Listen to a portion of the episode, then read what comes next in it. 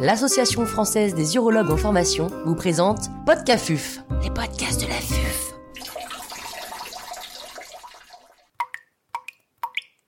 Quelle place pour la neuromodulation sacrée chez les patients neurologiques? Professeur Xavier Gamet, chirurgien urologue à l'hôpital de Rangueil à Toulouse, nous fait part de son expertise. L'intervenant n'a pas reçu de financement.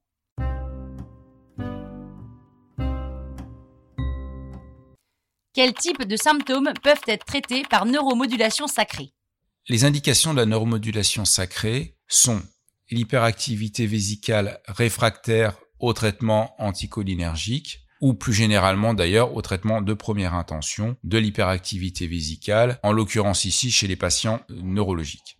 L'autre indication est la rétention chronique d'urine, classiquement sans obstruction sous-vésicale, même si euh, l'obstruction sous-vésicale en réalité se limite principalement aux obstructions anatomiques, alors que les obstructions dites fonctionnelles, telles que l'hypertonie sphinctérienne par exemple, rentrent dans le cadre de la neuromodulation sacrée.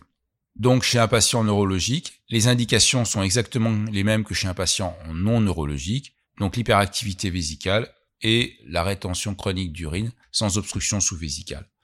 Pour quelle pathologie neurologique? Aujourd'hui, il existe plusieurs principes de neuromodulation nous parlons ici de la neuromodulation sacrée, mais il ne faut pas oublier qu'il y a également d'autres neuromodulations qui ont été développées, notamment la neuromodulation tibiale, qui est la plus fréquemment proposée. D'autres neuromodulations sont possibles, telles que par voie vaginale par exemple, ou euh, par voie sacrée, et on imagine même aujourd'hui des systèmes de stimulation magnétique au niveau cortical. Tout cela pour dire qu'en réalité, les indications de la neuromodulation sacrée chez les patients euh, neurologiques a nettement diminué par rapport à ce qu'elles étaient il y a euh, plusieurs années, époque à, laquelle il n'y avait que ce système de, disponible. Les injections intradiartésiennes de toxines botuliques ont également changé la donne, cela fait maintenant presque 20 ans. La pathologie neurologique pour laquelle on a proposé la neuromodulation sacrée, le plus souvent auparavant, était la sclérose en plaques. Et puis, ça a été également proposé chez les patients parkinsoniens, et également chez les patients blessés médulaires, mais à condition qu'ils aient une lésion incomplète, voire très incomplète. Si on veut schématiser le patient euh, blessé médulaire chez qui on peut proposer une neuromodulation sacrée, c'est typiquement le patient blessé médulaire qui va marcher et euh, qui a presque plus que des problèmes urinaires en rapport avec le traumatisme qu'il a pu avoir.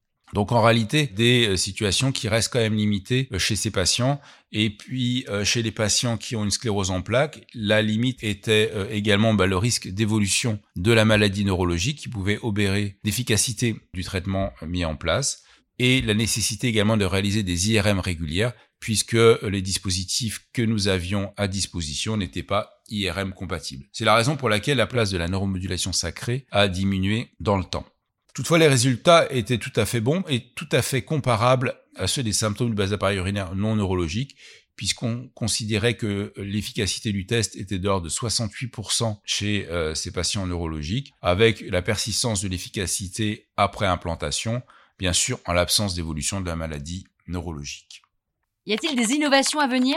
La place de la normodulation sacrée pourrait réaugmenter dans les années qui viennent parce qu'il y a eu des modifications euh, sur le matériel utilisé, avec notamment aujourd'hui des électrodes qui sont IRM compatibles, puisque la problématique qui faisait que le système était IRM non compatible était en fait liée avec l'électrode. Aujourd'hui, il existe donc des électrodes gainées qui permettent donc de faire des IRM et donc de pouvoir proposer ce traitement plus facilement à des patients ayant une sclérose en plaques. L'autre limite était également la nécessité de renouveler le matériel fréquemment, avec notamment une durée moyenne de vie du boîtier qui était évaluée à 5 ans. Aujourd'hui, il va être mis à disposition sur le marché français un dispositif rechargeable par voie transcutanée avec une durée de vie du dispositif qui est aujourd'hui évaluée en moyenne à 15 ans. Le fait d'avoir désormais euh, du matériel rechargeable et du matériel IRM compatible et également du matériel qui est aujourd'hui de plus petite taille grâce à la miniaturisation des dispositifs, eh bien, vont probablement faire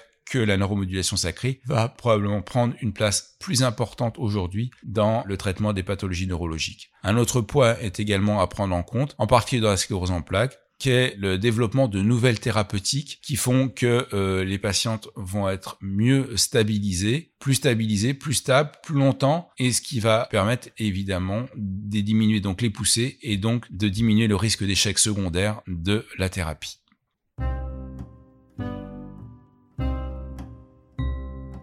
Un grand merci au professeur Xavier Gamet pour ses conseils précieux. C'était Podcafuf, les podcasts de la vie.